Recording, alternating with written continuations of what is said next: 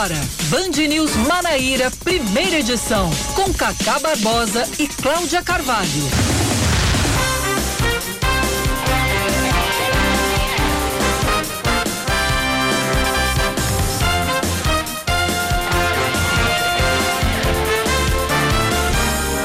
9 horas 22 minutos em João Pessoa, 9 horas 22 minutos na Paraíba. Bom dia, bom dia, bom dia. Hoje é terça-feira, é dia 4, 4 de maio de 2021. Tá começando o Band News Manaíra, primeira edição de hoje, comigo, Cacá Barbosa e com Cláudia Carvalho. Bom dia, Cláudia. Bom dia, Cacá. Bom dia a todos os ouvintes. Vamos juntos até às 11 horas, trazendo muita informação aqui na 103,3. Hoje é dia, sabe de quê? Dia de quê?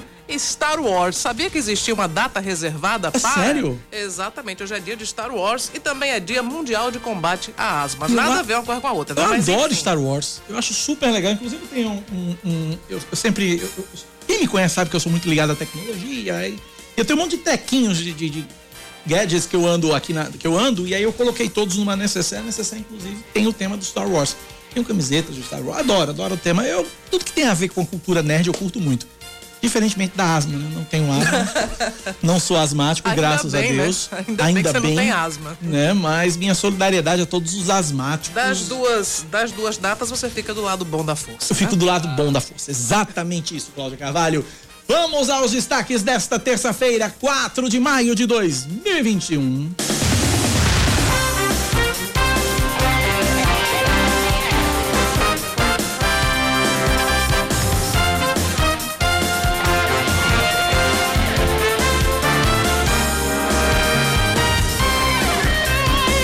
Prefeitura de João Pessoa libera a realização de eventos corporativos e sociais, como casamentos, batizados e festas infantis, incluindo posse de síndico, com até 30% da capacidade dos locais ou 50% em áreas abertas.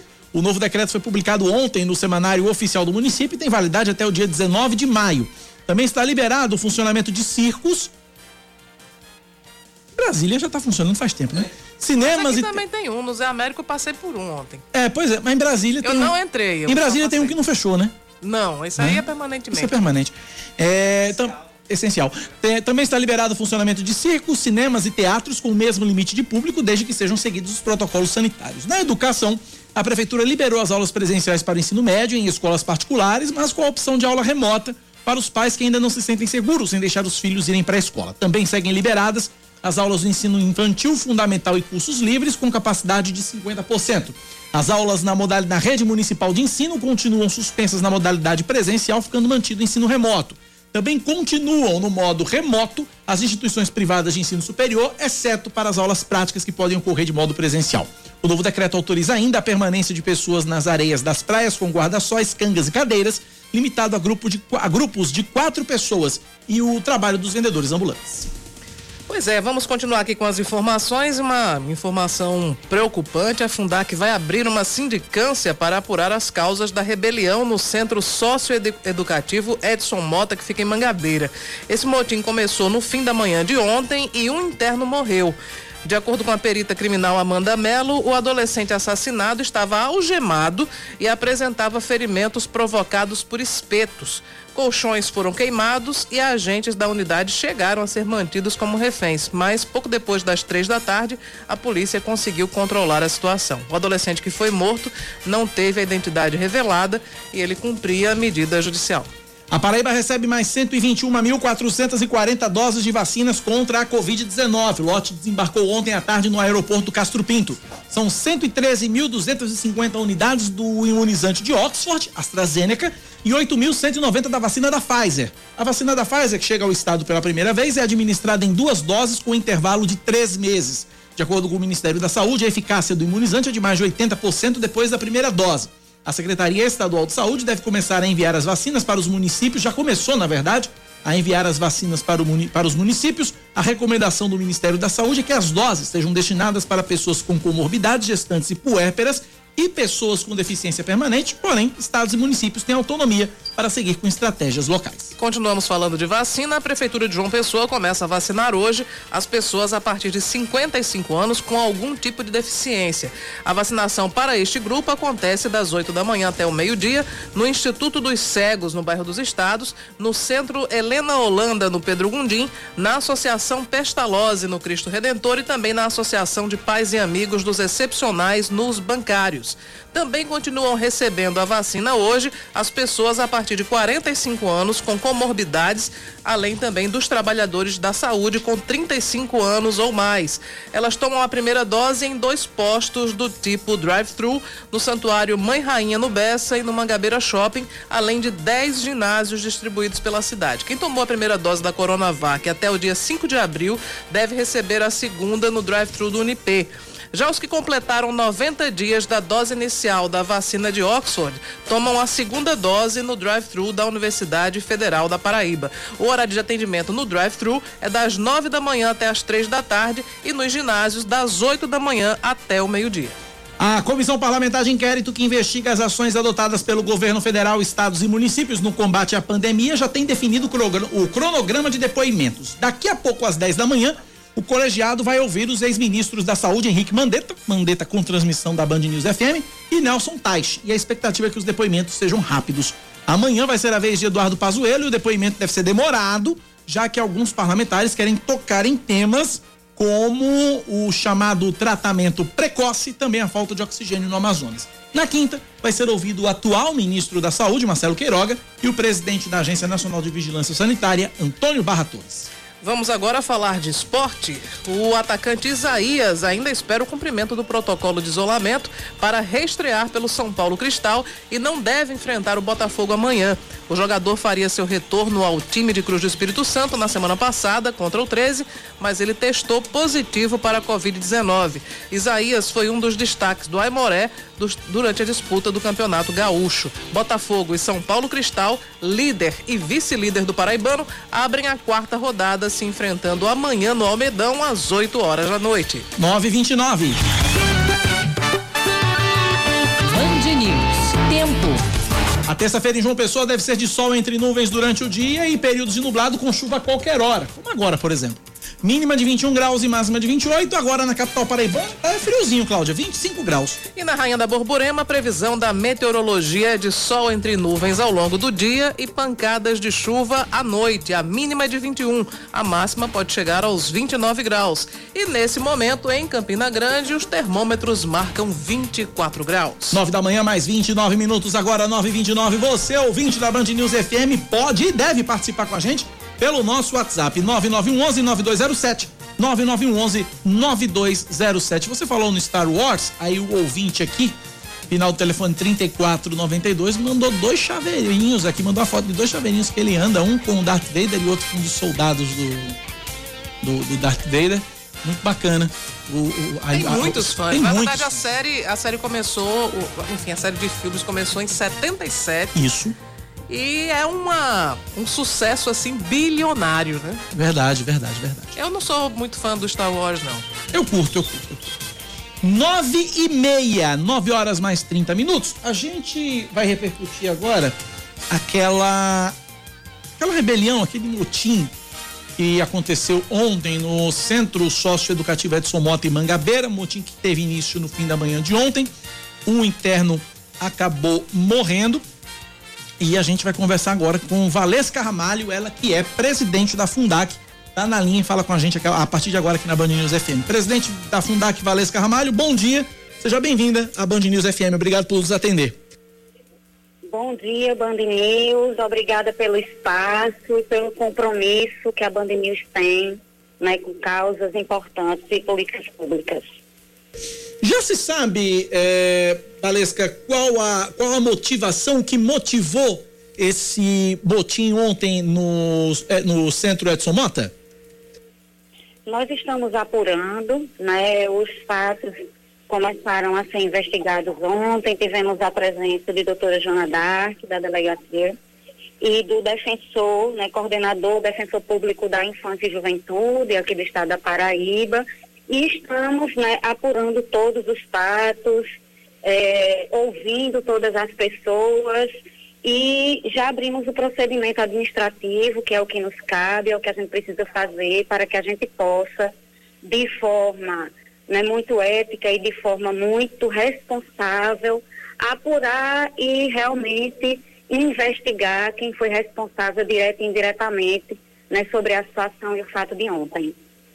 É, Valesca, eu queria saber, nesse momento, qual, como é a situação né, no, no, no centro Edson Mota. É, eu soube que você esteve por lá durante a noite, até para tranquilizar né, as mães, as famílias dos, dos reeducandos, né? E também a sociedade que está curiosa e também apreensiva. Como é que está a situação, né? E também queria lhe perguntar se há uma relação entre esse motim e o fato dos agentes socioeducativos terem anunciado que estavam fazendo uma mobilização. Eles não deixaram de trabalhar, mas estavam deixando de exercer algumas das atividades. Por exemplo, banho de sol, eles disseram que não iriam levar os, os reeducandos para esse banho do sol. Então, eu queria que você falasse sobre isso também, a situação de momento e se tem alguma relação com essa mobilização dos agentes. É o momento, né? Estive lá no, na unidade à noite para tranquilizar as pessoas, né? Para dar o apoio. Estava conosco ontem à noite lá, né? O coordenador da, da Defensoria Pública, né? Da criança e do adolescente, doutora Jona Dark, fazendo as devidas escutas. A unidade, ela está tranquila, tudo em sua normalidade também hoje. É o que você traz é de extrema importância né, dessa relação dos agentes, da, da paralisação dos agentes. Isso a gente vai apurar, né, para entender e ver se tem uma correlação com isso. Isso é muito importante. Importante enfatizar também que todos os agentes que entraram estão em estágio probatório, então não procede esse movimento de greve, principalmente por ser serviço essencial, né? E isso fragiliza uma unidade. Né? A gente não pode dizer que não traz fragilidades. Traz. Traz consequências, né? E é isso que nós vamos apurar. Eu não posso dizer foi culpa ou não foi, mas o meu papel é apurar, saber se essa correlação ela é exata, ela existe, e é importante que a gente perceba, agora não pode né, os trabalhadores, os agentes abandonarem seus postos de trabalho. Até porque é serviço essencial que não pode parar. E os direitos assegurados aos adolescentes e jovens eles não podem deixar de serem garantidos, mesmo na privação de liberdade. Né? Então, é, é isso. Valesca, nós tivemos um adolescente que foi morto. Uh, já temos tem, temos números também com relação a feridos nesse, nesse motim, Valesca? Graças a Deus. É Infelizmente, a gente perde uma vida e a gente sente muito, porque todas as vidas elas são importantes para nós.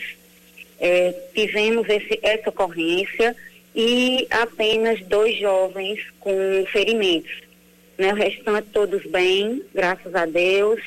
É, conseguimos né, agir e, e dar o apoio necessário a todas as famílias.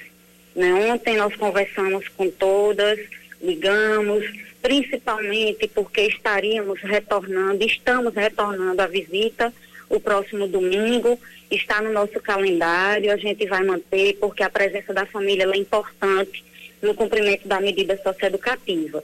Né? Graças a Deus, tudo sob controle e a Fundade, o governo do Estado está agindo, né? porque a gente precisa agir e a gente precisa fazer da política de socioeducação uma política de transformação social né? E é isso que a gente vai fazer e que a gente está vigilante em fazer. A, a, desculpa, Cláudia. A, a, perita Amanda Mello disse que esse adolescente que foi encontrado morto foi, estava uh, algemado e apresentava perfurações de, de, de espetos. Uh, e aí me chama a atenção exatamente essa questão da algema. Né? Como é que. Uh, como esse é, fato ele não chegou até a mim levou, é por isso que a perícia estava lá e eu não tenho conhecimento. É, na verdade, a Amanda disse isso em entrevista à imprensa, na verdade, né? Uhum. Mas, mas não eu chegou não ao seu conhecimento essa informação, então? Está sendo apurado. É, Valesca, num, em um comunicado que os agentes é, socioeducativos distribuíram no domingo, quando me parece que começou na noite do sábado para o domingo, essa, essa mobilização deles, é, eles distribuíram um comunicado reclamando de falta de pagamento de horas extras e também fal, é, é, reclamando de falta de diálogo com a gestão. E aí é uma, uma parte que lhe compete. Como é que você recebeu essa, essa reclamação e já houve uma conversa com, com os agentes? São só os novos agentes ou, ou, ou tem também os agentes antigos nessa, nessa mobilização? São os, os novos, né? Todos os agentes hoje são agentes concursados.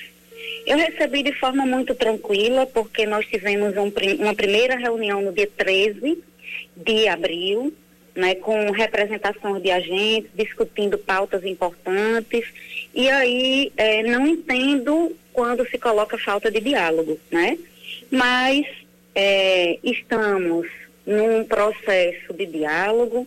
Né? Eu acredito que cada trabalhador ele tem responsabilidade daquilo que ele faz, daquilo que ele assume e a responsabilidade principalmente, primordialmente nessa política de socioeducação, né, que é uma política que precisa ressignificar vidas né, e ressignificar novos projetos de vida. Então esse diálogo ele existe, ele ocorreu, né, com eles, não entendo o, a forma de dizer que não tem diálogo com a gestão. É, você acha que há também, é, falei sobre a correlação entre, a, entre a, a questão do, dos agentes socioeducativos estarem fazendo uma mobilização e esse motim, há também na Fundac uma mudança, né? Porque Noaldo Meirelles saiu, você entrou. Como é um momento de transição, isso também pode ter influenciado, quer dizer, é, os, os internos e os agentes viram que a, a instituição não estava, vamos dizer assim, estava passando por um momento exatamente de transição, mas, é, é enfim, não sei se fragilizada não é, uma, não é a palavra, mas é justamente esse momento de transição que. Não, não percebo que, que esse momento acarrete isso, porque eu fazia parte né, dessa fundação. Eu tenho uma relação com todas as unidades, com os internos. Então, enquanto diretora técnica, eu estava vivendo né, cada unidade. Então, os adolescentes eles já tinham, né, e os servidores uma relação enquanto diretora técnica, né, e, e, isso é extremamente positivo, né, porque eu faço parte da gestão, construí essa política desde o ano de 2018, né, não vejo essa correlação né, de fragilidade é, no sentido de mudanças. Certo, né? ok. Valesca, a gente queria agradecer muito Eu pela sua. Eu queria muito agradecer. Participação. Né, a você, agradecer a Band News, Cacá e Cláudia, né, pelo espaço, pela responsabilidade que vocês levam nesse né, programa, né, da escuta e da defesa de políticas públicas. É muito confortável estar nesse espaço né? mesmo que seja uma pauta que a gente não gostaria, mas que precisamos enfrentar e fortalecer cada vez mais essa política pública que precisa transformar vidas. E esse é o papel da Fundac, né? a transformação de vidas. Muito obrigada. Obrigado a Valesca, ela que é presidente da Fundac. Valesca Ramalho, obrigado pela participação e pelos esclarecimentos aqui na Band News FM. Vamos aguardar a sindicância, Cláudia é o caminho, né? Pois é, lamentável que esse, esse rapaz tenha, tenha morrido. Me parece que uma, uma rixa pessoal, mas, enfim, é, é estranho que aconteça justamente esse motim no momento em que os agentes estão fazendo uma manifestação. Então, no domingo já não houve o, o, a visita, né? Porque os agentes estavam em estado de mobilização e isso deve ter desgostado, vamos dizer assim, irritado os internos que acabaram promovendo essa, esse momento extremamente tenso ontem, que terminou, inclusive, com a morte desse rapaz. 9h40 na Paraíba, 9 da manhã, mais 40 minutos. Temos uma avaliação do governador João Azevedo com relação à vacinação, é isso, Cláudia? Temos sim. O governador ontem eh, fez essa, eh, essa avaliação sobre a vacinação que está acontecendo aqui na Paraíba e a gente vai trazer justamente um resumo disso agora aqui no Band News Manaíra, primeira edição. O governador João Azevedo ah, falou sobre o, o, estado da vacinação, né? A Paraíba está entre os cinco estados que mais vacinou a população até o momento e mais de 970 mil paraibanos já foram imunizados, sendo 658 mil com a primeira dose e 312 com a segunda. Segundo o governador João Azevedo, os imunizantes estão impedindo outras variantes da Covid, estão impedindo que elas possam surgir aqui no nosso estado. Isso não é uma competição, evidentemente, mas o Estado da Paraíba demonstra toda a sua competência nesse trabalho, juntamente com a parceria com os municípios ficando entre os cinco estados do Brasil que proporcionalmente mais vacina. Nós já distribuímos 1 milhão 255 mil 560. Ou seja, a vacina que chega aqui, ela vai rapidamente para os municípios para que cheguem, claro, na população. Essa é uma meta estabelecida dentro do governo. Estamos recebendo agora essas vacinas, inclusive já de um outro fabricante, a Pfizer. Nós buscamos o tempo todo fazer com que o maior número de vacinas e do maior número de fabricantes também possam chegar para nossa população. À medida que avança a vacinação, você diminui o risco de ter novas cepas, novas variantes do vírus aparecendo. E durante o programa Conversa com o Governador, João Azevedo falou sobre a decisão de prorrogar o decreto que estabelece medidas restritivas no estado até o dia 19 desse mês. No texto que foi publicado em uma edição extra do Diário Oficial do Estado, o governador aponta que os últimos dados divulgados demonstram que a Paraíba está em um cenário que projeta declínio gradativo de pressão no sistema de saúde nas próximas semanas. É, se por um lado nós estamos avançando, considerando que 209 municípios estão na bandeira amarela, 14 na bandeira laranja, também nos preocupa o fato de que não, não temos nenhum município na bandeira verde. Isso faz com que a gente acenda o sinal de que ainda não é tempo de relaxar, ainda não é tempo de nós abrirmos todos os segmentos da economia. Estamos ainda num processo de conquistas. Essa doença é muito traiçoeira. Você pode perder tudo que você conquistou de uma hora para outra se não houver uma compreensão coletiva de que os cuidados com o uso de máscara, higiene das mãos e distanciamento têm que permanecer acontecendo. Pois é, e o governador também, finalmente, ele deixou claro que as novas medidas poderão ser adotadas a qualquer momento em função do cenário epidemiológico do estado. 9 da manhã, mais 43 minutos na Paraíba, 9h43, 9911-9207 é o nosso WhatsApp. Mandar um beijo muito carinhoso para Ana Lima, tá acompanhando a gente. Bom dia, Cacá e Cláudio, estou ligadona em vocês. Abraços, Ana Lima. Obrigado, Ana. Um beijo carinhoso para você, obrigado pela audiência, pela participação de sempre aqui na Band News FM. 9911-9207 é o nosso WhatsApp. Cláudia, eu tô com uma informação aqui que eu recebi agora da prefeita de Rio Tinto, Magna Gerbasa. A gente trouxe a informação que ela se afastou. Que ela né? se afastou no último dia 29. E, a, e lamentavelmente o quadro de saúde da prefeita não é bom. Informação que chega do Instagram da prefeita Magna Gerbasa é que ela está entubada. Puxa. Embora ela esteja respondendo bem aos protocolos que estão sendo aplicados né, no caso dela, mas a informação é de que o estado de saúde dela agravou, ela está entubada é, e está evoluindo aí. Inclusive no Instagram, a assessoria da prefeita pede orações pelo pronto restabelecimento.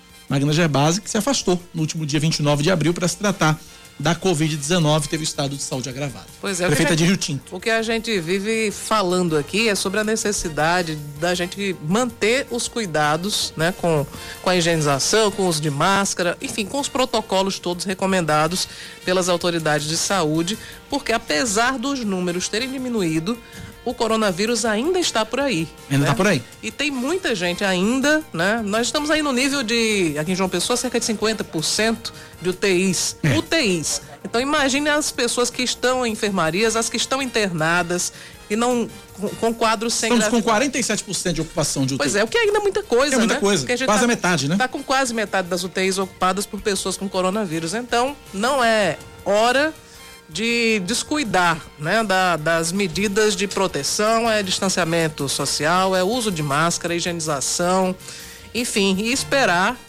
pela vacina. Pois é, temos inclusive vacina nova, tem vacina nova na praça, digamos assim, que é a vacina da, da Pfizer, além da Coronavac, além da vacina da AstraZeneca, temos a da, a da Pfizer Chegaram ontem 8.190 doses, é uma vacina diferente. Para explicar um pouco sobre essa vacina, a gente conversa a partir de agora com o secretário executivo de saúde do estado da Paraíba, doutor Daniel Beltrame. Doutor Beltrame, bom dia, bem-vindo mais uma vez à Rádio Band News FM.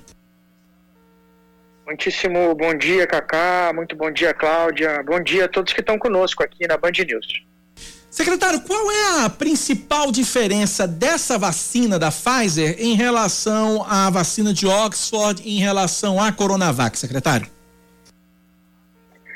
Olha, Cacá, como a vacina de Oxford, a vacina da Pfizer é uma vacina de última geração. Ela é uma plataforma, um tipo de vacina que nós não dispunhamos antes é, da Covid-19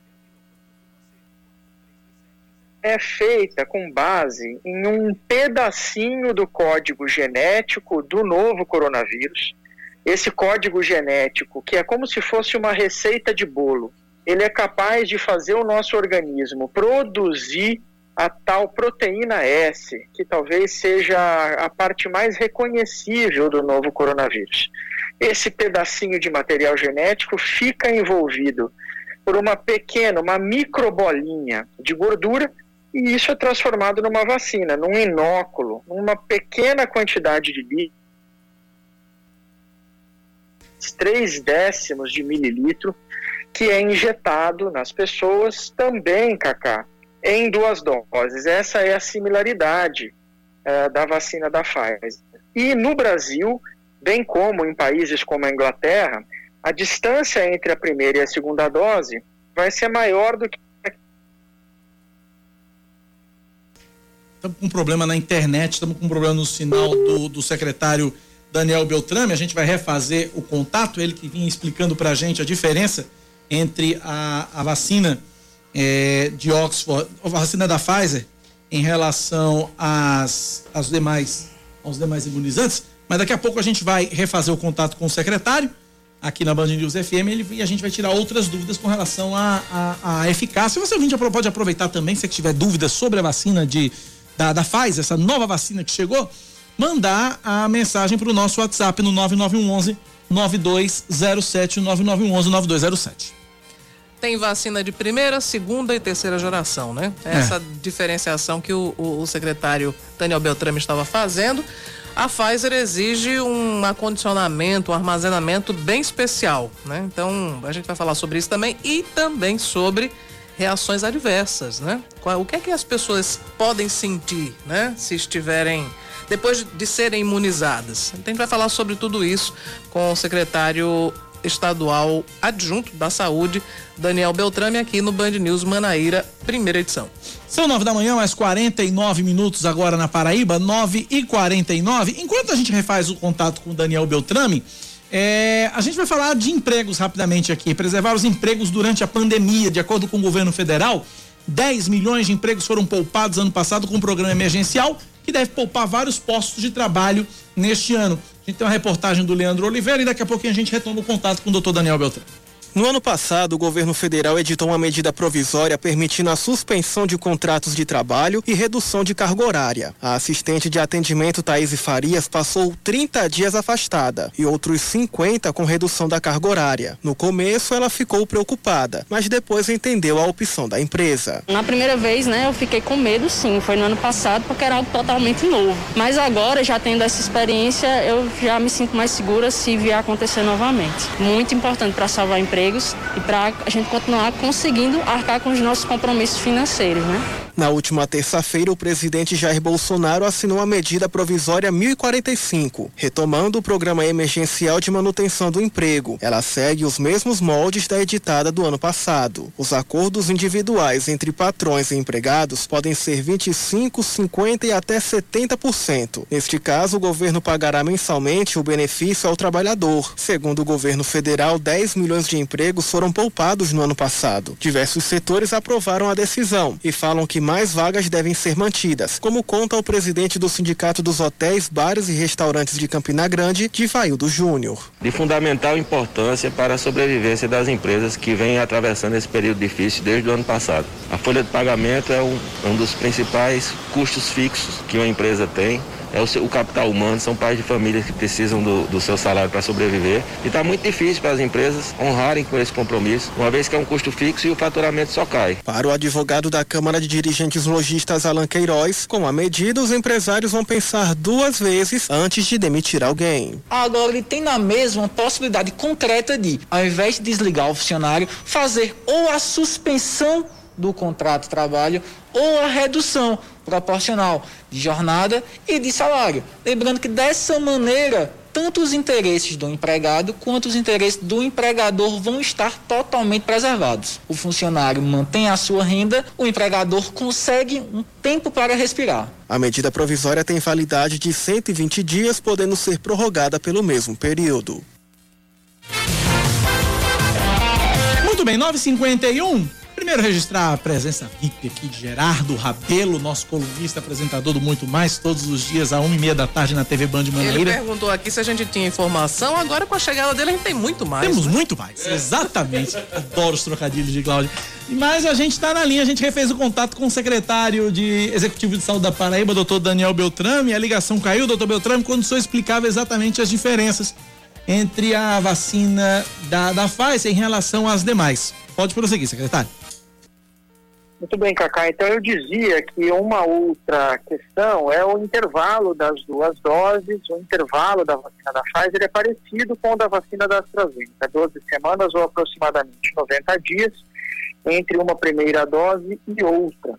Essas vacinas de última geração, elas têm uma tendência, Cacá, de serem mais reatogênicas. O que eu estou querendo dizer com isso? Depois que nós aplicamos as doses da vacina, é normal que aconteçam alguns sintomas, que são a marca, que são a demonstração de que o nosso sistema imune está produzindo uma defesa.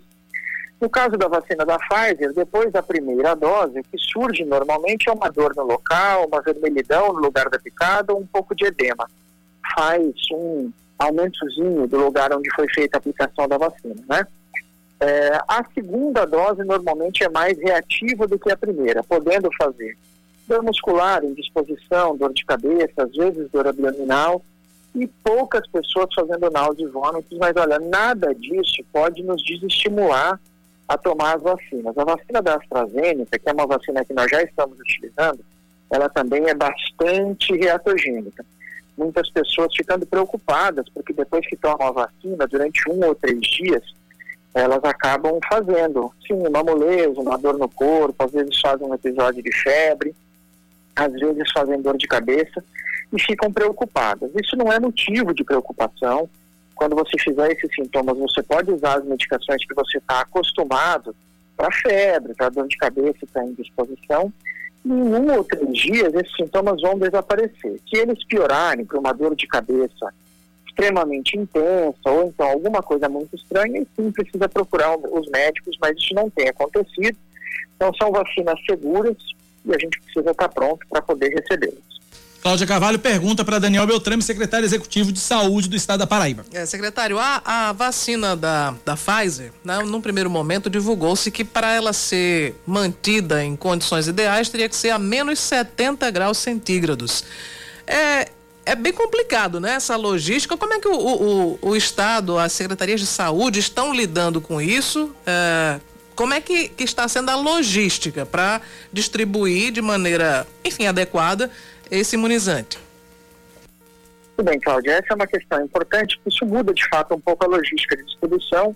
É, aqui na Paraíba, as vacinas Pfizer vão para municípios que já têm condição e já estão em formação técnica para poder fazer o uso da vacina. No caso, eu estou falando de João Pessoa, Campina Grande e Cabedelo são cidades que estão em grandes centros e, e têm disponibilidade de poder utilizar os ultra freezers, né, que levam até temperaturas baixíssimas, como essa dos menos 70, menos 80 graus Celsius. Agora, essa é a temperatura de conservação de longo tempo da vacina, né?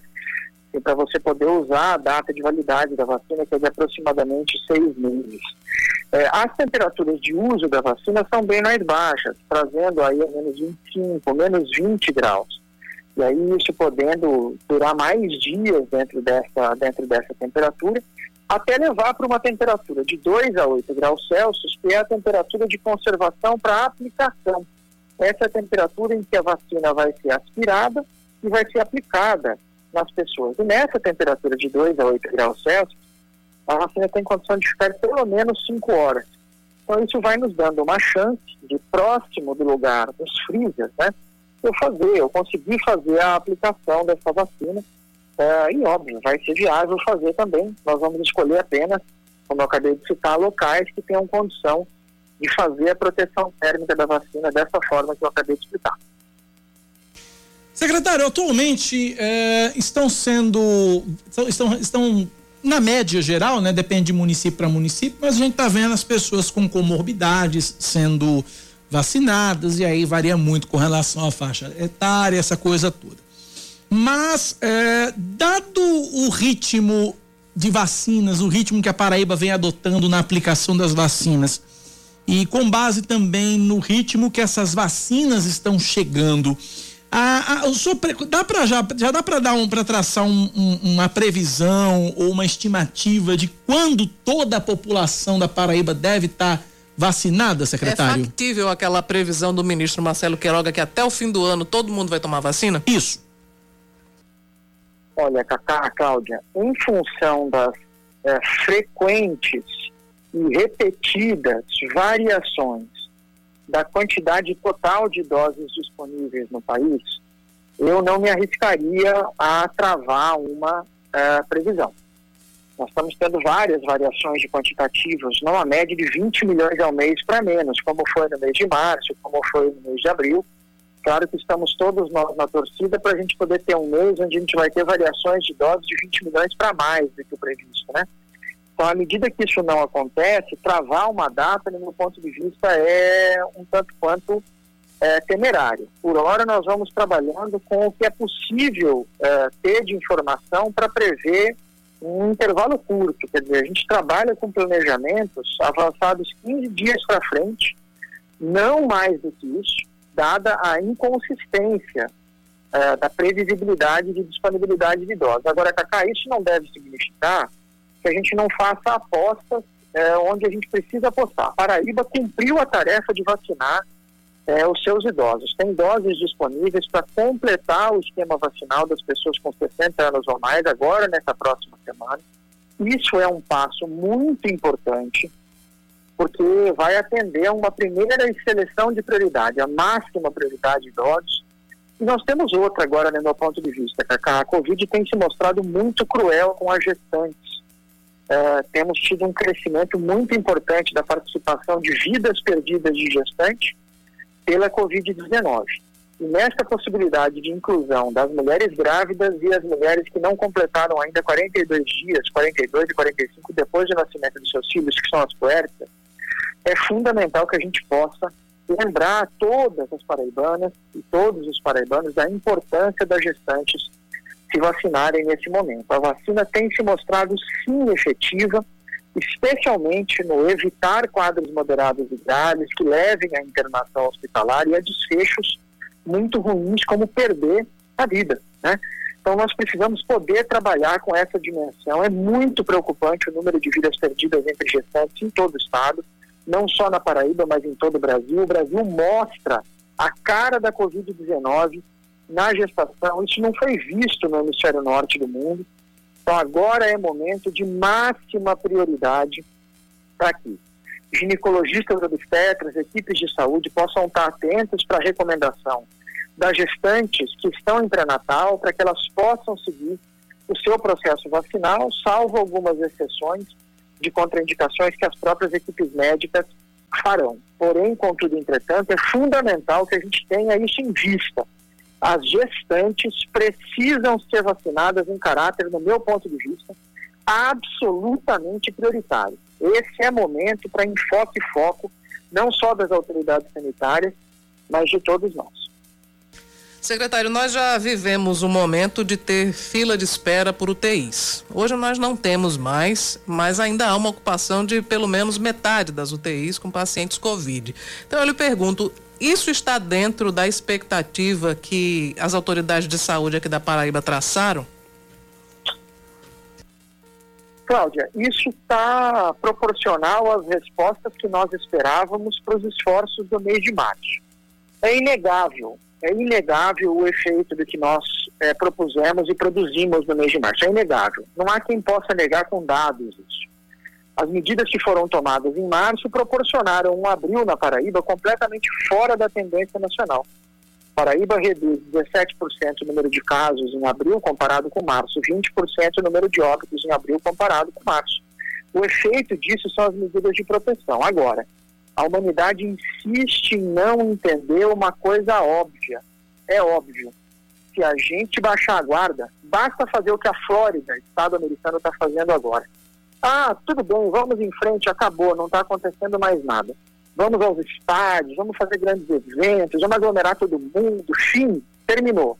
Basta fazer isso e num intervalo de tempo muito menor, entre esse que nós observamos de junho de 2020 até março de 21, em um intervalo de tempo menor, quatro a seis quinzenas, nós vamos voltar de novo a tomar um solavanco. E é exatamente o que a gente tem que evitar não é corrida de velocidade, é maratona. E os mais preparados, os países mais preparados, têm mostrado que isso vale a pena. Os mais cautelosos têm conseguido proteger vidas, proteger bem-estar e até mesmo proteger as suas economias. Ok, conversamos, portanto, com o secretário executivo de saúde do estado da Paraíba, doutor Daniel Beltrame. Doutor Beltrame, mais uma vez, obrigado pela atenção conosco e com nossos ouvintes aqui na Rádio Band News. Um forte abraço. Cacá, muitíssimo obrigado mais uma vez pelo espaço. Sempre lembrar, tempo de proteção, use máscaras de maneira inegociável, conviva apenas com quem você trabalha com segurança e com quem você mora, porque desse jeito você não salva só a sua vida, você salva toda a Paraíba. Um grande fraterno abraço a todos, até uma próxima. Um abraço, secretário Daniel Beltrame. São 10 e 3, antes de ir pro intervalo, recebo aqui uma mensagem de uma ouvinte, final telefone 4297. Ela me diz o seguinte: Bom dia, a sobrinha do meu esposo foi até a Pestalozzi, tá tendo vacinação lá, e não foi vacinada.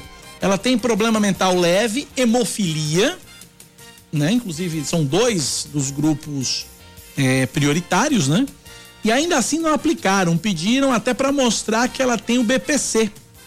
Mas mesmo assim não aplicaram a dose. Ela cobra um posicionamento da Secretaria Municipal de Saúde de João Pessoa. Pediu Oscar Neto para dar uma entrar em contato com a secretaria para ver o caso dessa dessa ouvinte. Ela está gravando um áudio agora. Se ela conseguir terminar agora esse áudio, a gente coloca já no ar a, a, a, o detalhamento dessa, dessa denúncia. Mas é, é, é, difícil até de compreender. Ela faz parte de do, dois grupos prioritários e não foi vacinada. Não, né? Terá acontecido, né? Porque hemofilia, hemofílicos a partir de 18 anos. Pois é, só fica, a gente fica imaginando que po, eles podem ter exigido documentos comprobatórios da, das condições. Né? É, ela disse aqui, ela, ela conta aqui, inclusive, que uh, pediram para mostrar, para provar o BPC né? E ela parece que essa pessoa parece que apresentou. Ela gravou um áudio pra gente aqui, ao ouvinte agora. Vamos ouvir. É sim, Cacá. Ela faz parte de dois grupos prioritários, né? E e ela já tem 18 anos, ela tem problema mental leve. Só sei que quando chegou lá, pediram até o documento que ela recebe o benefício do governo. Mas não sei por que não aplicaram. É, estranho. É estranho, é estranho, é estranho. Vamos atrás de uma resposta. Pedir ao Oscar Neto para averiguar isso direitinho com a Secretaria Municipal de Saúde. Se o pessoal do Rádio Escuta também estiver ouvindo e puder me passar, passar uma resposta para a gente até às 11 horas da manhã, a gente fica muito grato e a gente traz aqui a resposta para nosso ouvinte. Porque não é para a gente, é para o ouvinte. Sempre claro. é. Né? Essa e é um é serviço fundamental, né? Serviço Sem dúvida. Muito, muito importante. É, por falar nas reclamações dos ouvintes, Sim. A, na semana passada ligou um ouvinte para cá reclamando do portal da cidadania. E a gente entrou em contato com o IPC, com o governo do estado, porque realmente na semana passada o portal da cidadania não estava funcionando. Eles informaram que estava havendo uma instabilidade no servidor, enfim, problemas no site, mas agora, por exemplo, eu já consegui me conectar. Eu imagino que seja possível fazer o agendamento, que o, o serviço que ele estava buscando, o nosso ouvinte que reclamou, era o agendamento para tirar a carteira de identidade. Então, sim, o agendamento voltou a funcionar, mas realmente na semana passada o site estava, como a gente diz, bugado. 10 e 5, intervalo rapidinho, a gente volta já já.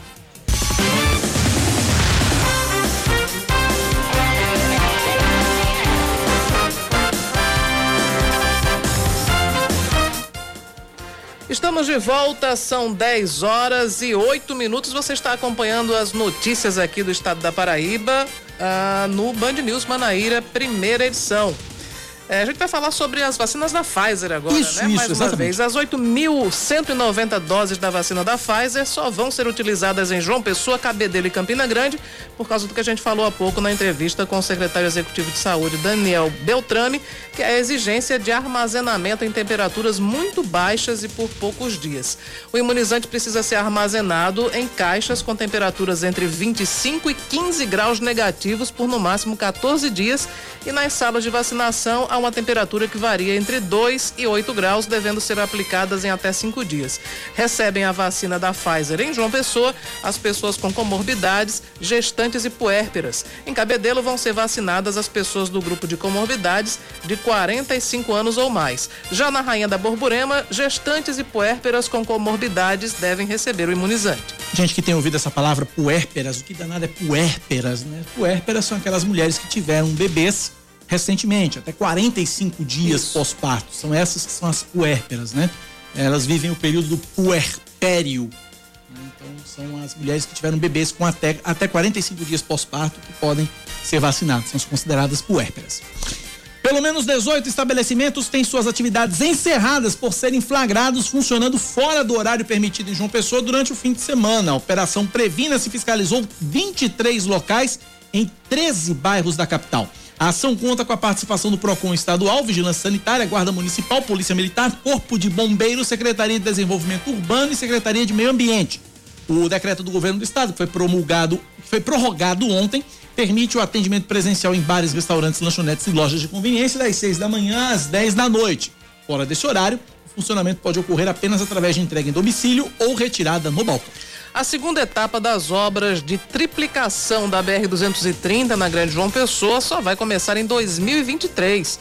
De acordo com o DENIT, que é o Departamento Nacional de Infraestrutura de Transportes, ainda não está definido quem vai executar essa obra a partir do quilômetro 9. Até esse ponto, o Exército deve conduzir os trabalhos com previsão de entrega para abril do ano que vem. A previsão inicial é de construção de 13 viadutos, 14 passarelas para pedestres, 38 quilômetros de vias marginais, 15 quilômetros de ciclovias e 25 quilômetros de terceira faixa. Mais um destaque para você: os doadores regulares de sangue de medula óssea já podem solicitar a partir de hoje atendimento preferencial em estabelecimentos comerciais, supermercados, bancos, eventos culturais e casas lotéricas da Paraíba. A lei que possibilita o benefício foi publicada hoje no Diário Oficial do Estado. O texto considera doadores regulares de sangue aqueles que comprovarem ter feito quatro doações nos últimos 12 meses para indivíduos do sexo masculino e três doações em um ano para indivíduos do sexo feminino. Em caso de desobediência, o estabelecimento está sujeito à advertência na primeira autuação e, havendo reincidência, multa no valor entre 5 e 10 mil reais. E a gente continua com informações. O presidente Jair Bolsonaro anuncia que vai sancionar o projeto que dá apoio aos setores do turismo, eventos e hotelaria que estão entre os mais afetados pela pandemia. Esse programa prevê descontos de até 70% em débitos de empresas do setor, incluindo tributárias e não tributárias. O prazo para quitação das dívidas vai ser de 144 meses. As empresas ainda vão ter prioridade na obtenção de empréstimos no valor de um bilhão de reais. Temos um profundo respeito com essas pessoas que perderam tudo, que estão desa- sem esperança, né, vamos assim dizer, que querem e têm que voltar ao mercado de trabalho para exatamente garantir o sustento próprio de sua família. Bom, o governo estima que quase 20 milhões de famílias podem ser beneficiadas. Falar de esportes, a paraibana Luana Lira se classifica para a Olimpíada de Tóquio e vai competir nos saltos ornamentais na prova do trampolim de 3 metros. Ela conseguiu avançar às semifinais ao ficar em 16º lugar no pré-olímpico na modalidade com 274,4 pontos no geral. Os 18 primeiros garantem a vaga nos Jogos Olímpicos. Luana Lira vai disputar sua primeira Olimpíada. Ela tentou a classificação para os Jogos do Rio em 2016, mas não obteve sucesso. 10 e 13 na Paraíba, 10 da manhã e 13 minutos agora. Agradecer a atenção de sempre da bela, talentosa e competente Alcila do Rádio Escuta da Prefeitura de João Pessoa. Já disse: olha, demanda encaminhada, dou retorno assim que me responderem. Então agora está na mão da Secretaria de Saúde a questão da ouvinte com relação à vacina. Ela tentou vacinar lá na Pestalozzi, e, e aí não conseguiram lá e tal, enfim. A gente vai aguardar a resposta. Assim que a Alci passar a resposta, a gente traz aqui no ar para você, ouvinte da Rádio Band News FM. Eu recebi também uma reclamação de um ouvinte que eu achei impressionante. Ele trabalha no, no aeroporto Castro Pinto, certo? Então ele pega o ônibus de Santa Rita para ir pro aeroporto. Aham. Só que é, vai até Santa Rita e pega uma, uma integração, me parece, para e, e o ônibus deixa naquela ladeira, no pé da ladeira. Quer dizer, ele tem que ir, ele e todo mundo, né? Sim. Tem que ir andando para chegar até o aeroporto. Acho que é cerca de um quilômetro ali. E aquela. E é uma subida nada agradável. é Exato, e aí ele não entende, passou a, a- a trabalhar no aeroporto há, há pouco tempo, ele não entende por que, que o ônibus não deixa né, a- o, o passageiro lá pertinho do aeroporto, porque tem muita gente que trabalha lá. E aliás, tem gente que pode também querer viajar e pegar um ônibus para poder né, ter acesso ao aeroporto, mas o ônibus deixa muito longe. Né, então fica sujeito a sol, chuva e um trajeto bem longo. Muito bem. E eu não sei, eu realmente também não sei. É, vai é, entrar é, em é, contato com a empresa, a empresa de ônibus de Santa Rita, para verificar por que, que isso acontece. Não dá pra entender. 10 e 14 na Paraíba, 10 da manhã, 14 minutos. Expectativa para Mandetta. Mandetta vai falar na CPI. Fernanda Martinelli está em Brasília, está na fila do gargarejo, digamos assim, da CPI. Expectativa aí em Brasília para a fala de Mandetta. Bom dia, Fernanda. Olá, Cacá, bom dia a você, bom dia, Cláudia, a todos os ouvintes. É isso mesmo, essa é a palavra que define aqui o clima no Congresso Nacional. Expectativa, isso porque era para toda a sessão com os depoimentos já ter começado, estava marcado para as 10 horas da manhã, porém, ainda não começou. Houve um atraso em relação ao início da sessão. Luiz Henrique Mandetta já está no Congresso Nacional, está na antessala da comissão esperando o início dos trabalhos e o cronograma vai funcionar da seguinte forma. A comissão começa com as perguntas do relator, senador Renan Calheiros, logo em seguida as perguntas do vice-presidente da comissão, Randolfo Rodrigues, e depois os senadores terão cerca de cinco minutos cada um para fazer seus questionamentos em relação a Luiz Henrique Mandetta. Os cinco minutos serão destinados aos senadores que fazem parte da comissão, os titulares. Senadores que se inscreveram e que não fazem parte terão três minutos para cada pergunta. A previsão é de que o depoimento de Mandetta termine às 14 horas, quando começa o depoimento de Nelson Tais, também ex-ministro da Saúde. E a partir daí, o dia todo vai ser totalmente dedicado a esses dois ex-ministros. Os principais questionamentos dizem respeito às ações que poderiam ter sido tomadas no início da pandemia para evitar que o Brasil estivesse passando por esses altos números de mortes até agora em relação à pandemia.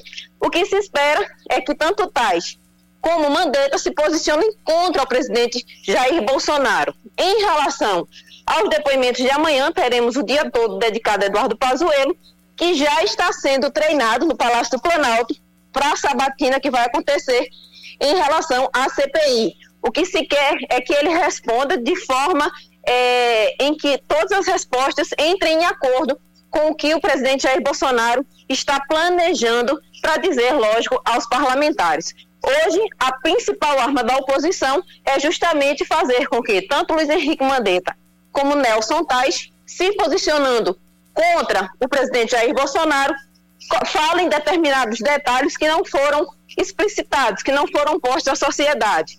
E eles, como não podem mentir, porque estão depo eh, em depoimento como testemunhas, se eles mentirem, podem eh, acabar cometendo o crime de falso testemunho.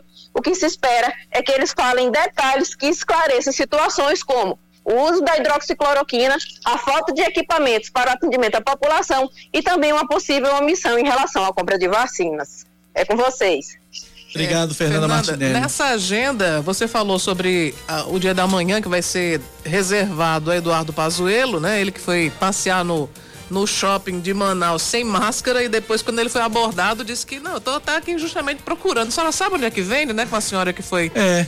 foi perguntar a ele como é que ele estava ali sem máscara. Bom, enfim, na quinta-feira a previsão é Marcelo Queiroga, né? O paraibano que está na- no Ministério da Saúde. É isso mesmo. Na quinta-feira, a previsão é de Marcelo Queiroga. Ele deve falar do trabalho que está sendo feito agora e como é que isso tudo vai funcionar em relação à CPI. Ok, Fernanda. Expectativa grande, a gente continua é, acompanhando aqui. Qualquer novidade, você entra aqui na Band News FM trazendo as informações. Eu, diante dessa CPI de hoje, diante desse depoimento de hoje, a depender do que Mandetta e Taishi disserem, eu só vou ter uma reação. Que lembrar, a, lembrar o tempo de moleque. Ui, tanana, ui, tanana. Eita! Né? Porque vem bomba aí, O viu? programa do Ratinho fizesse a edição dessa, desses depoimentos, ia ser aquelas vinhetas. Jesus, Epa! Jesus. Jesus! É, vai, sai, sai de Prin- baixo, viu? Principalmente o depoimento É de. Mandetta. Principalmente o de Mandetta. Foi quem começou, Porque né? o Taishi- Quem- eu quem acho que o pegou Taishi não tem nem muito o que dizer. O Pop Ele passou pouquíssimo passou tempo, né? pouquíssimo tempo no, no ministério. E ele é meio desanimado, né? Taixa é meio, né? É, ele é meio. É, tá, tá. É, ele tem essa Eu coisa. tenho né? até uma figurinha no meu celular que é Taixa com aquele, naquela, aquele semblante de muita né, perspicácia, dizendo ânimo, pessoal. É isso. Fala, Scaneto. Não, era só isso. Só começar a comentar besteira mesmo. Pode Ah, tá continuar. certo. Vamos seguindo Ele tava aqui. passando aqui, não tava fazendo nada. tava passando aqui fazendo nada. Eu vou aqui dizer alguma coisa na área. 10 da manhã, 19 minutos, vamos pro intervalo. E aí a gente volta possivelmente já com o depoimento de Mandetta na CPI. Tá atrasado o negócio lá. Era pra ter começado 10 horas, são 10 e 20 Daqui a pouco a gente deve ter aí a parte. Começou agora? Não, como é que é, Já Oscar? temos, temos movimentação agora na bancada da CPI Aham. e eu acredito que no próximo bloco a gente já entra diretamente com a coletiva. Eles com, estão não, esperando com a coletiva não, com o depoimento. comercial. Acabei Então de saber. Exatamente. Solta então o vamos fazer isso comercial. agora. Como diria Flávio Cavalcante, nossos comerciais, por favor. A gente volta já.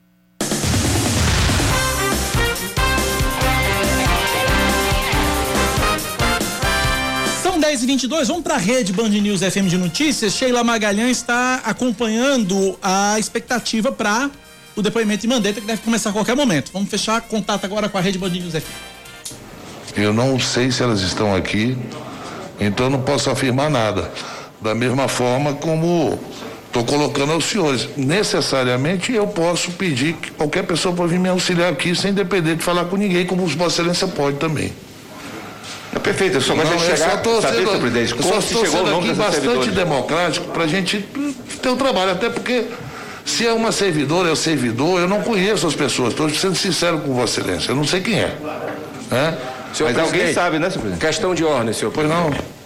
Eu queria, Pela eu ordem. queria aqui, por gentileza, eh, já conversei com o senador Renan Calheiros antes de começar a sessão, eh, analisei o plano de trabalho que ainda não foi votado aqui nessa, nessa sessão e eu gostaria de pedir, através dessa, dessa questão de ordem, algo que eu considero algo justo, equilibrado, para que essa comissão possa ter mais credibilidade perante a sociedade.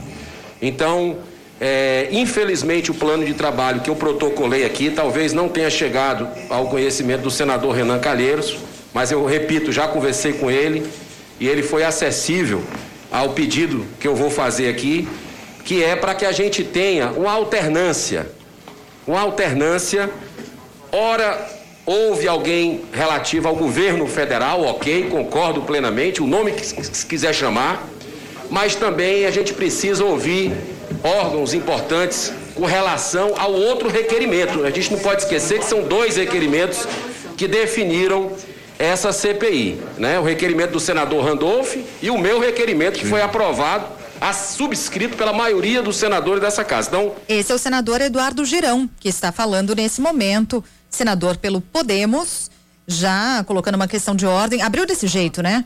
Abriu desse jeito já com questão Falei. de ordem. O presidente Omar Aziz, que abriu essa sessão, o presidente dessa CPI, abriu a sessão, mas logo de cara já houve questão de ordem sendo colocada e também já uma informação circulando que também começa a tumultuar essa sessão Hum. a respeito do ex-ministro Eduardo Pazuello, né, Ivan? É isso, né? Que teria tido contato com pessoas que tiveram Covid ou que estavam, testaram positivo, enfim.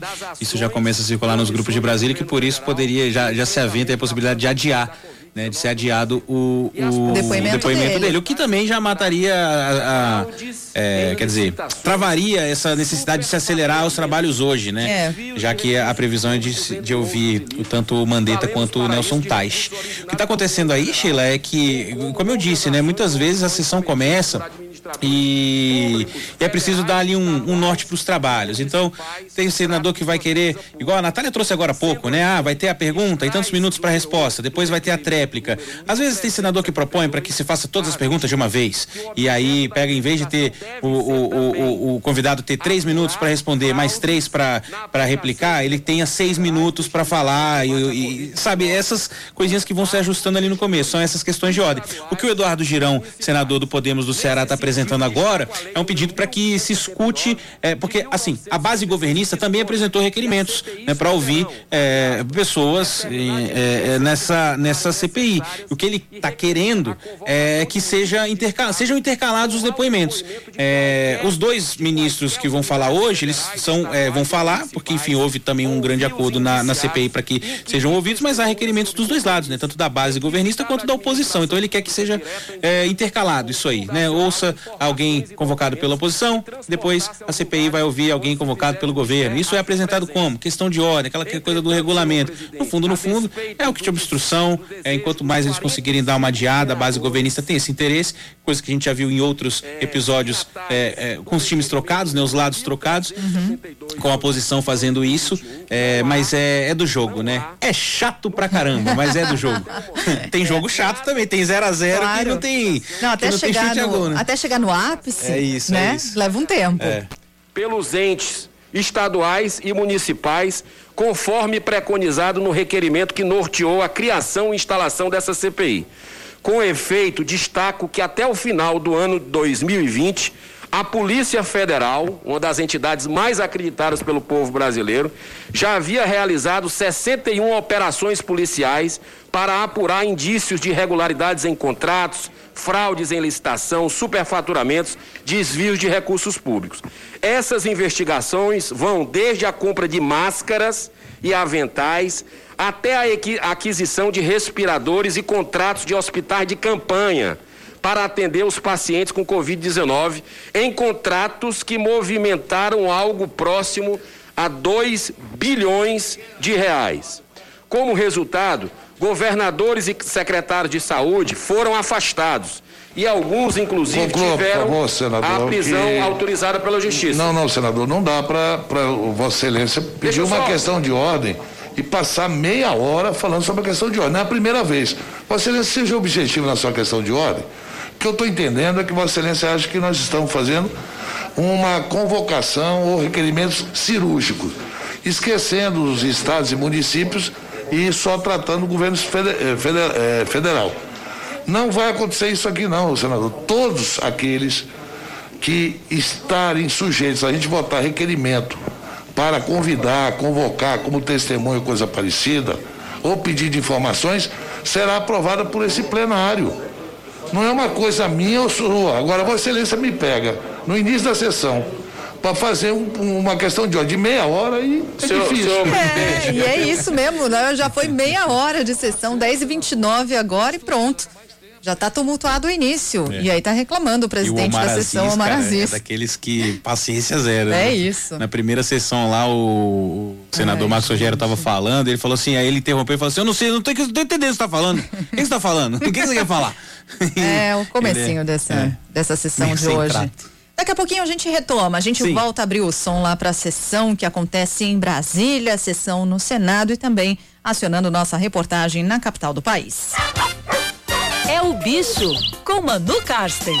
Oferecimento Dorax Pet, delicioso para o seu cão, gigante contra carrapatos, aprovado por Manu Karsten.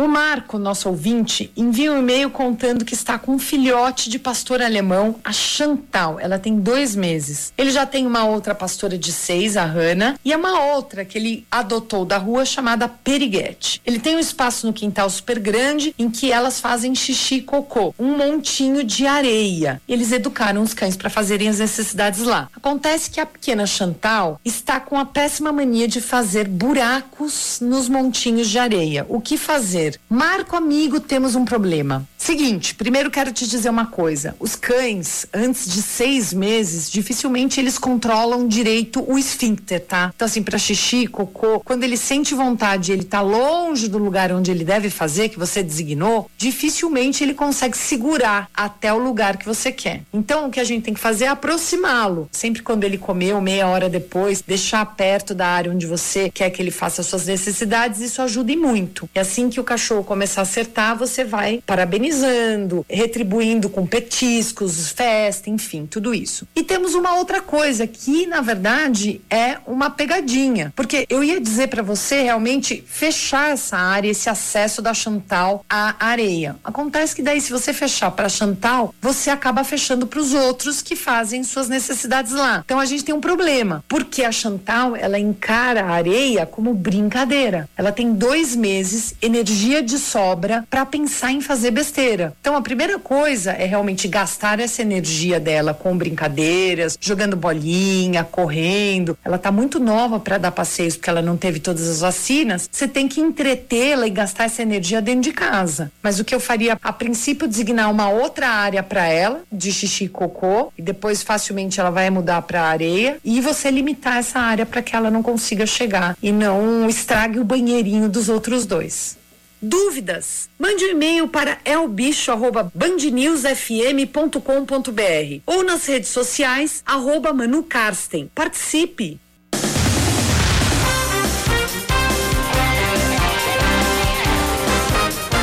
Dez horas mais 34 minutos agora na Paraíba. A gente volta com mais destaques nesta manhã de terça-feira, 4 de maio de 2021. Vamos lá.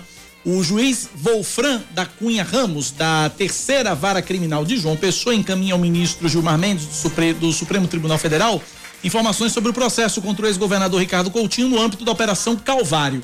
Gilmar havia solicitado detalhes da ação penal depois que a defesa de Ricardo ingressou com uma reclamação junto à Suprema Corte para que as investigações fossem encaminhadas à Justiça Eleitoral. De acordo com os advogados do socialista, o Ministério Público da Paraíba ofereceu a denúncia de possíveis repasses de recursos financeiros para a campanha de Coutinho ao governo da Paraíba em 2010 na forma de Caixa 2 e por isso as investigações deveriam deixar a esfera criminal. E o governo da Paraíba aumenta a margem de empréstimo consignado de 30% para 35%. Esse benefício vale para servidores públicos ativos e inativos, militares, aposentados e também pensionistas. A medida vai até o dia 31 de dezembro desse ano. O crédito consignado é aquele que tem as parcelas descontadas diretamente na folha de pagamento. Entre as opções existentes no mercado, a modalidade é que apresenta as menores taxas de juros. Seguindo com mais um destaque, a Fé Comércio prevê crescimento de 6% nas vendas no Dia das Mães em relação ao mesmo período do ano passado. Apesar da perspectiva, o índice esperado é tímido e bem menor que o previsto em nível nacional, com índices na casa dos 47% de aumento. De acordo com o presidente da entidade, Marconi Medeiros, aproximadamente 1.100 vagas temporárias podem ser geradas neste período. A Paraíba vai ser um dos primeiros estados do Brasil a ter 100% dos municípios com cobertura de telefonia 4G até o fim desse ano. O anúncio foi feito ontem pelo governador João Azevedo em uma postagem na internet. De acordo com ele, o serviço vai ser fornecido pela operadora TIM. Para o governador, a novidade é importante para alavancar o ensino à distância, principalmente nesse momento de pandemia. Com a, demora, com a, demora, na vacinação, o Congresso pressiona o presidente Jair Bolsonaro a criar um programa para substituir o auxílio emergencial. Sem a reformulação do Bolsa Família, a intenção é prorrogar até novembro o benefício renovado deste ano para socorrer os mais vulneráveis durante a pandemia. Atualmente, as parcelas do auxílio variam entre 150 e 375 reais por mês. No caso do Bolsa Família, o benefício médio está na faixa de 190 reais e o governo pretende ampliar para algo em torno de 250 a partir de agosto ou setembro. Jair Bolsonaro vem sendo pressionado principalmente por deputados e senadores do Centrão que defendem um valor maior, no mínimo 270 reais. E vamos agora falar de esportes. A Federação Paraibana de Futebol confirma a transferência da partida entre 13 e Nacional de Patos do estádio Presidente Vargas para o Amigão em Campina Grande. O jogo vale pela quarta rodada do Campeonato Paraibano e está marcado para quinta-feira às 8 da noite. O o PV, o presidente Vargas, receberia 13 América Mineiro pela Copa do Brasil ainda no mês de março, mas no dia do jogo a CBF atestou que o estádio não tinha condições e remarcou a partida para o Amigão. 10 e 37 na Paraíba, 10 da manhã, 37 minutos. Acabei de receber uma resposta, na verdade, parte da resposta uhum. do questionamento da ouvinte com relação a vacinação. Lembrando a história, a ouvinte disse que a sobrinha do esposo dela esteve na Sociedade Pestalozzi, apresenta problemas mentais leves e também hemofilia, mas é, ainda mesmo assim não foi vacinada, inclusive pedindo para ela mostrar o BPC e tudo mais, e não foi aplicada a dose. Recebemos a resposta de Fernando Virgulino, da Prefeitura de João Pessoa. Diz o seguinte: a vacinação de pessoas com hemofilia está ocorrendo nos ginásios. No caso, primeira dose, a vacinação na pestalose é para pessoas com deficiência, existem pontos específicos. A usuária pode apresentar o laudo da hemofilia, deixar uma cópia e recebe a vacina. Mas aí eu pontuei com a rádio escuta exatamente o seguinte, porque além de hemofilia, a sobrinha dessa nossa ouvinte tem também problema mental leve, tem uma deficiência mental leve. Então, estou aguardando somente o restante da resposta para que a gente possa trazer a informação completa para nossa ouvinte. Mas pelo fato da hemofilia, uh, ela, ela pode procurar exatamente os ginásios. Vou trazer rapidinho os ginásios aqui para você ouvinte. Escola Estadual Papa Paulo VI em Cruz das Armas, Escola Municipal Dom Zé Maria Pires em Oitizeiro, Escola Municipal Darcy Ribeiro nos Funcionários 2, Escola Municipal Jornalista Raimundo Nonato Batista em Gramame, Escola Municipal Dom Helder no Valentina, Centro Cultural Tenente Lucena em Mangabeira, IFPB em Jaguaribe, Ginásio Ivan Cantizano em Tambiá, Escola Municipal Leonel Brizola em Tambauzinho e Escola Municipal Seráfico da Nóbrega em Tambaú. São esses os ginásios para as pessoas com hemofilia, tá certo?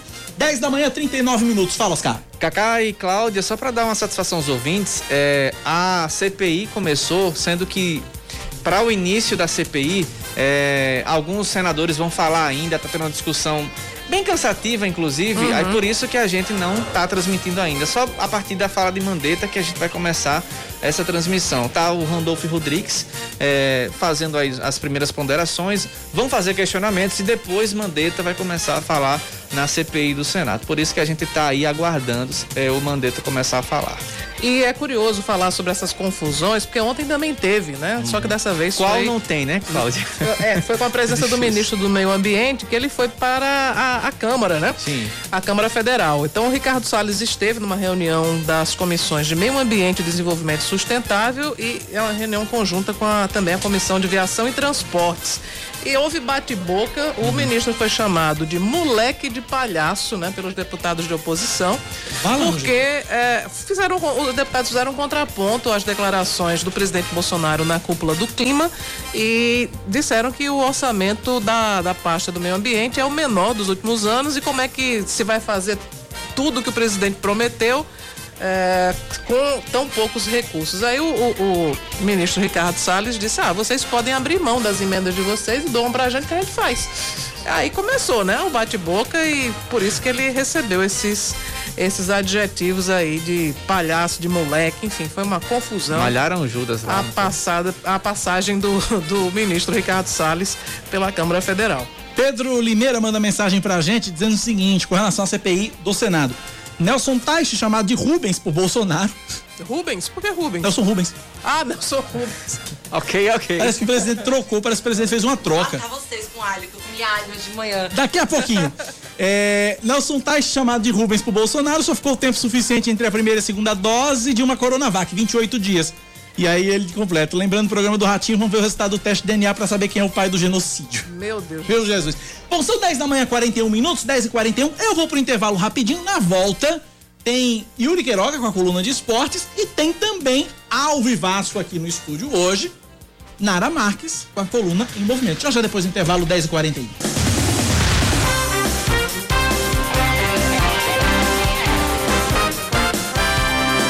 E 42 Cláudia Carvalho, é, rapidinho. Estamos, estamos, de volta com o Band News Manaíra, primeira edição.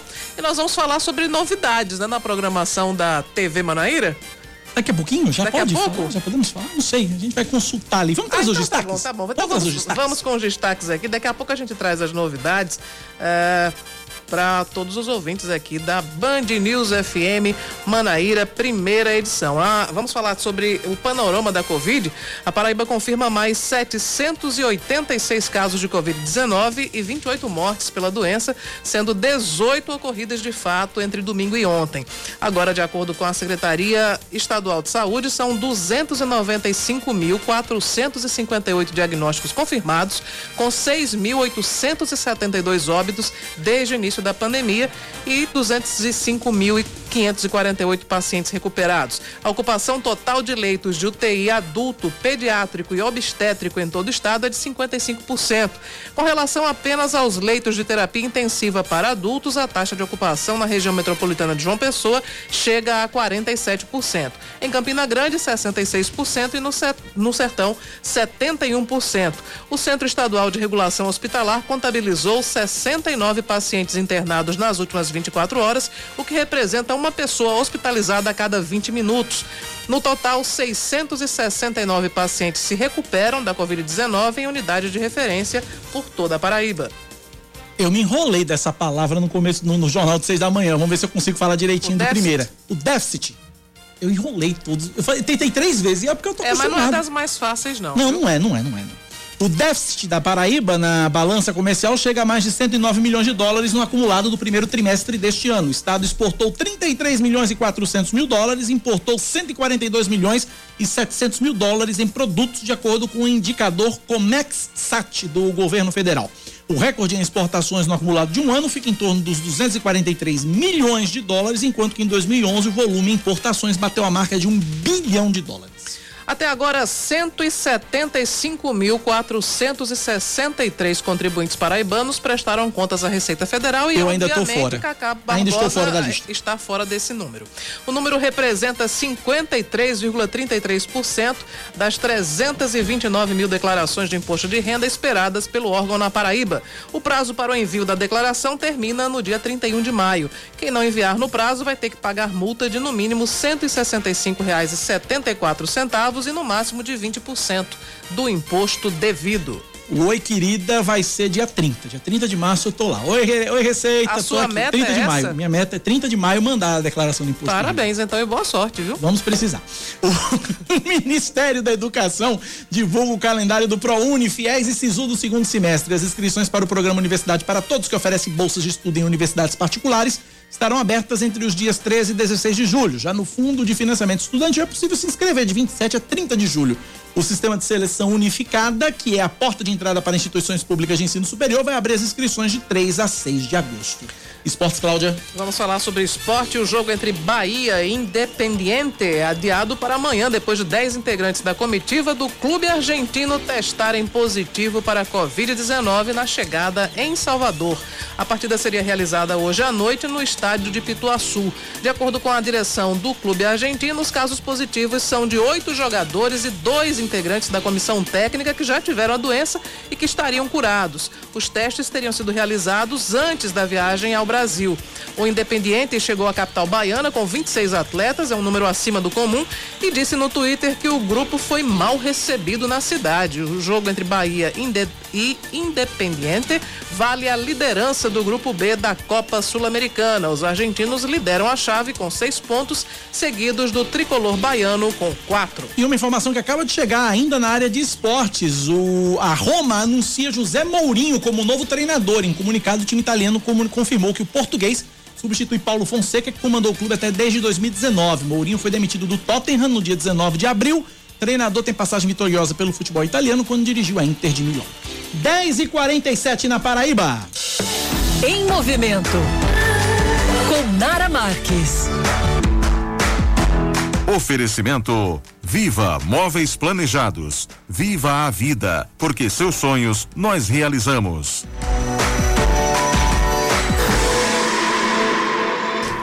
Nós estamos acostumados a ouvir a coluna em movimento com participações gravadas e hoje ela veio dar o ar de sua feiura neste estúdio. né? Uma das mulheres mais horrorosas da Paraíba. Entendam tudo ao contrário, tá, gente? Eu ia Usa- acrescentar gorda, né? gorda, obesa. Né, Obe- ele- Obesidade grau 4 aí. é Um Ó, negócio e sério. se ele fala feia, eu tenho que mergulhar, porque ele já me encontrou bem acabada no meio do treino, viu? Eu já tinha corrido, tipo assim, uns 8 quilômetros, encontrei Cacá, eu quase morrendo. Nara Marques, bom dia, bem-vinda à Band News. Bom dia, meus amores. Como eu falo com vocês sempre, muito obrigada, viu? A presença aqui. Eu tava aqui, gente, numa reunião, os meninos, vamos ali ao vivo. Eu disse, vamos. É um prazer enorme estar aqui com vocês. Tô, tá com a coluna em movimento ao vivo, né? Verdade. É, e hoje, né, não vamos fazer diferente. Vou deixar uma dica pra vocês também, mais uma vez. E foi uma dica inusitada dessa vez, porque eu cheguei pra reunião, gente, eu comi alho de manhã. Antes da tipo, dica do alho, deixa eu muito só esclarecer somente o contexto do, do, do fato de eu- a gente. Na verdade é o seguinte, como eu tenho o hábito de pedalar, todo mundo tá sabendo disso, é público já, né? Cacá ciclista. Maravilhoso. E aí era um dia de sábado, era um sábado aquilo ali, não era? Era, né? Era um dia de sábado, sábado, um dia sábado de dos guerreiros, né? É, o dia dos guerreiros. Era um sábado de manhã, então tava lá eu pedalando na aula, de repente eu encontro. É Lisela Malamanhada, mano. Tava Imagina a acabada. elegância. Para os padrões Para os dela, padrões né? dela, Isso, né? Eu já tinha corrido uns 8 quilômetros ali. Ela correndo lá feito uma louca e eu pedalando feito um doido. Aí de repente encontro com Nara, a gente começa a bater papo, tem outra história que eu gravei no dia, tal, não sei o quê. Foi nessas circunstâncias, mas imagine que Nara, até desmantelada, entre aspas, é bonita. Então imagine. Cacá, eu já sou sua amiga, Cacá. Não precisa, não. Não, Você já ganhou não- meu coração. Mas aí a, a questão é exatamente essa. A questão é exatamente essa. Vamos lá, Nara, vamos falar do alho, vai lá. E ainda bem que hoje a gente tá com esse distanciamento, né? Porque eu tô matando todo mundo hoje. Hoje eu fui pra reunião, eu tava do lado de um amigo, ele, cheiro, cheiro, cheiro de alho. Ele, isso mesmo. Mas, gente, se vocês soubessem como o alho é bom, todo mundo comeria. Além do sabor, claro, né? Eu acho maravilhoso, acho que tempera qualquer comida muito bem. O alho, ele ajuda muito com a imunidade. E a gente tá num tempo agora que começa esse tempo de chuva. Aí, às vezes você tem uma alergia que você não trata direito, acaba a imunidade baixando, se transformando numa gripe. Então, o alho ele é um super aliado para ajudar com a imunidade. Reduz também a questão da pressão arterial, quem tem problema com pressão. Melhora os níveis de colesterol também, ajuda bastante a questão do colesterol bom. O alho, comer, tipo assim, em média, um, dois dentes de alho. Só tenta dividir as porções, entendeu? Mas não faz tem que- como eu fiz hoje. Tem que mastigar. Mastigar, é? idea- Não, o ideal é você. Chicletinho de alho, É, né? você comer. Não, na verdade, não precisa ne- necessariamente mastigá-lo diretamente, né? Ele só puro, mas bota numa salada. Sempre que vocês puderem, a melhor forma de. De retirar, de conseguir é, ter todos, acesso a todos os nutrientes dos alimentos é comendo eles de forma crua, né? In natura. Porque a partir do momento que ele muda a temperatura, já acaba alterando o índice glicêmico, as Eu, propriedades. sei, eu tinha um hábito, até. Eu, eu deixei de um tempo pra cá, mas eu tinha um hábito, acho que até três anos atrás. Eu comia o alho, mas eu não mastigava. O que, que eu fazia? Eu pegava o alho, cortava em vários pedacinhos, tira em, em fatiazinhas pequenas, deixava. é, é, e aí eu comia como se fosse um comprimidozinho, sem, sem mastigar, só mandava engolia. dentro. Eu engolia direto. Também, também rola? Também funciona? Claro, rola também, claro, com certeza. Só vai a digestão vai ser um pouco mais lenta, né? Porque a partir do momento que você mastiga o alimento, a- ajuda, né, o teu organismo a digerir aquilo ali. Mas é tranquilo também. Só cuidado, né, gente? Só não come muito, né? Porque senão você vai sair aí, que nem eu, espantando todo mundo. Mas, mas alho, alho é maravilhoso, sem contar que é um tempero delicioso. eu, eu, eu, eu- eu que gosto de cozinhar, às vezes eu me aventuro na cozinha. Tudo meu tem que ter alho. Eu também, mas comigo também. Alho e cebola são dois É. temperos que, pra mim, assim, não podem faltar. Em tudo, assim, desde molho, carne, peixe, frango, qualquer tipo de proteína eu coloco alho, Eu salada. gosto como tempero, mas pra comer assim um alho ainda não, não, não tive essa experiência não. Mas é bom, é bom. É, é bom e faz bem pra saúde, faz super bem a saúde e é muito bacana. Eu adoro tudo que tem alho. Pão de alho, maionese. Eu comprei a maionese essa semana, comprei maionese com alho. Né? que tem agora uma. Essa marca famosa agora tem uma com É, alho e ajuda agora. também né? até a conservar as coisas mais, né? O alho tem esse poder também. Ouvinte tá perguntando. Eita, já mandou pergunta aqui. Perguntem combinação chá verde, gengibre e alho. Maravilhoso. Inclusive, desobstrui. Quando você tá com obstruído, né? Esse período, né, gente? É muito, ataca É muito a rinite de chuvoso. todo mundo. Todo mundo, né? Porque um dia tá sol, aí daqui a pouco tá chovendo. E aí a rinite ataca, o cara já pensa que é Covid, o cara já entra em Exatamente. desespero. Meu Deus céu, tô com Covid. Não, né? é engraçado, lá em casa a gente brinca com minha irmã, ela tem muito problema de rinite. A gente brinca, eita, deixa eu ver se vai chover. Porque eu já ligo pra ela, Natália, como é que tá aí a rinite? Porque a rinite dela ataca um pouco antes da chuva. Atacou, eu digo, eita, amanhã vai chover. Ah, é? É, é- é uma rinite previsão do tempo, É, então. a minha irmã é tipo assim. É a rinite meteorológica. Rinite meteorológica. É mais ou menos isso aí. Mas, é isso, né, gente? Eu, fico, eu, fico, eu, eu já tentei tomar chá. Primeiro que chá eu não curto, honestamente, chá eu não curto. E chá verde é que eu fico imaginando. Mas é, aí você faz isso, você mistura com gengibre, você mistura com um pouquinho de alho. E se você quiser deixar ele mais gostoso, bota um pouquinho de mel também, um melzinho puro, aí daí ele fica doce. Fica inclusive mais fácil, né? Pra quem não curte tanto chá verde, tudo aí ele adoça. E de forma saudável, né? Não é aquele açúcar branco vazio. Mel pra substituir açúcar, né? O que, é que você me diz? Ó, estévia. Não, mel pra Ah, substituir mel açúcar. pra substituir. Mel, Ah, mel no lugar do açúcar. Olha, eu, eu curto, eu curto, porque eu acho que assim, tudo que é da natureza, sabe? Tudo que é puro, mas tem que ser um mel puro, né? Tem que saber a procedência, porque tem muita gente, infelizmente, hoje em dia que Vende gato por lebre demais. É, eu sempre sou adepta de procurar mesmo, saber onde, de onde vem a fonte mesmo, aquela garrafa bem, sabe, que não tem nem rótulo, muitas vezes vem da fazenda, você saber a procedência. Eu vou dizer que no nosso mercado central tem bastante variedade. Inclusive, eu comprei há duas semanas atrás, tem o que? Um litro e meio, dois litros, 35 reais a garrafa. Bom, porque dura, né? Dura, dura muito. Pode pegar Ainda tem a dica de saúde, ainda tem também a dica econômica, viu? É verdade. Você vai lá não. comprar no precinho. Exatamente, aquela coisa bem natural, bem pura. É porque eu não lembro o nome do dono da barraca, senão eu dizia até o box.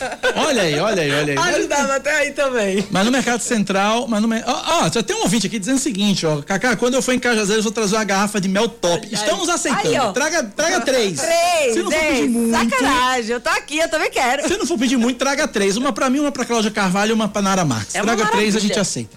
A gente Ah, aceita. Maria, ó, então, mel. então traz três pequenininhos e aí tá tudo certo. Importante Não, eu comer. quero o grande.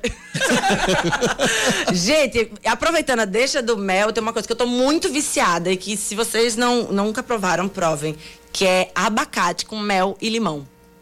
Cara, eu vi, Prova. eu vi- foi, foi, foi tu que botou nos stories ontem isso? Eu acredito, porque eu tô comendo isso todo dia. É muito bom, é uma combinação muito boa. E deve ser bem gostoso, né? Ai, fica muito bom, porque é o doce com o cítrico, com aquela coisa que o abacate, ele nem é doce nem é salgado, né? Você não sabe o que, que ele é, Você né? sabe o que, que ele é, é verdade. Você que decide. Ou você bota sal ou você bota açúcar. E sem falar que o abacate é poderosíssimo, né? Super saudável.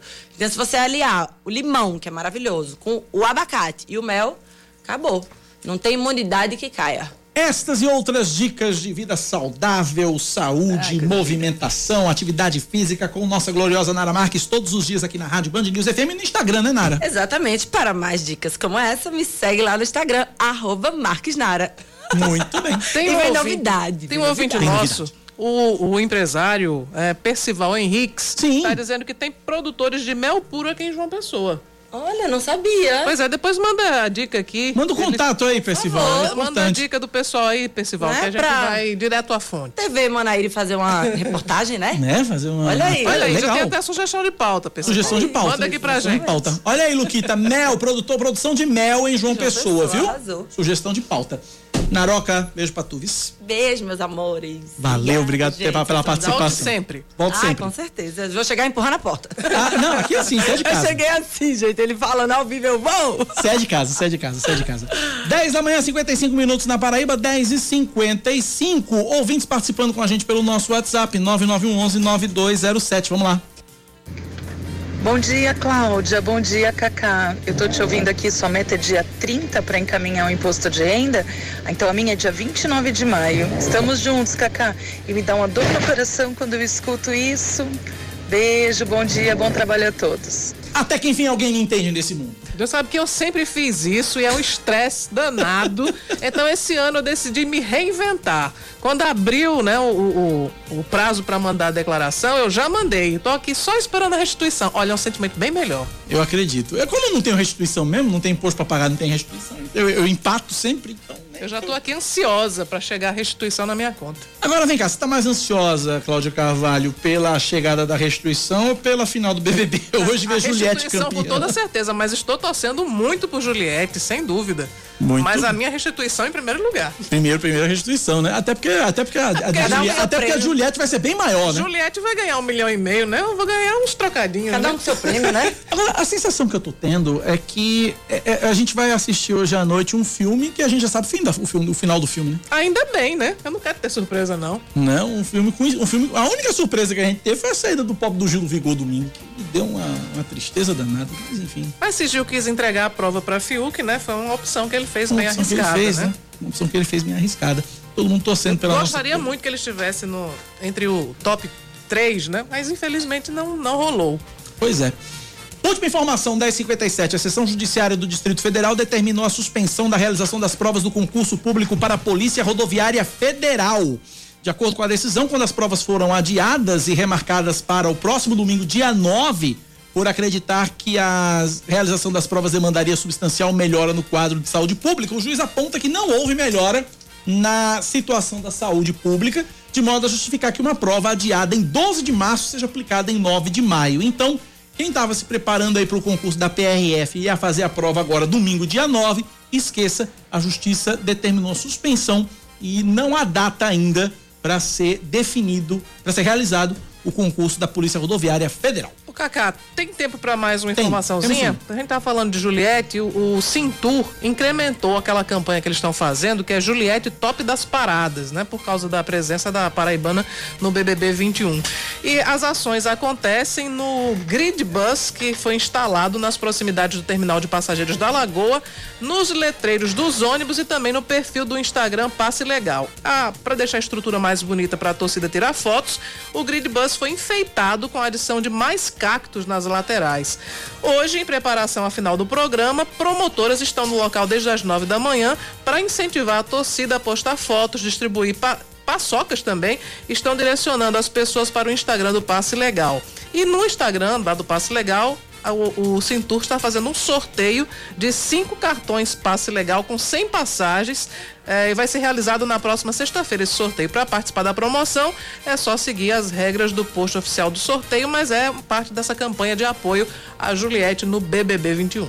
10 da manhã, 59 minutos, é um K, é um B, é um. Osse, Acabou-se. Ponto final do Band News Manaíra, primeira edição desta terça-feira. Cláudia Carvalho encontra você na TV Band Manaíra, uma e meia da tarde no Muito Mais com Exato. Gerardo Rabelo. Eu também vou estar no Muito Mais. Eu também vou estar no Muito Mais. Oscar Neto também vai estar no Muito Mais. Gerardo Rabelo Gerardo no Rabelo também Mais. está. Principalmente, né? Principalmente, né? Tem Lucas Gerardo, Rodrigues estará no Muito Hã? Mais. Lucas Rodrigues. Lucas Rodrigues também estará no Muito Mais. Então, estaremos todos no Muito Mais, a, uma e meia, a partir de uma e meia da tarde na TV Band de Manaíra. E eu também, às quatro da tarde, com o nosso Brasil Urgente Paraíba. Que tem, inclusive, Ó. quero agradecer a repercussão de todos pelo programa. Isaac Júnior estava ouvindo a gente e disse que você deve tomar chá. Tome chá, Cacá. Vou tomar chá. Um abraço, obrigado a todos pela audiência, pela companhia. Vem aí o Band News Station com Eduardo Barão e Carla Bigato. E até amanhã. Valeu, Claudinha. Até. Tchauzinho, obrigada pela audiência. A gente se, se encontra de novo amanhã. Valeu, tchau, tchau.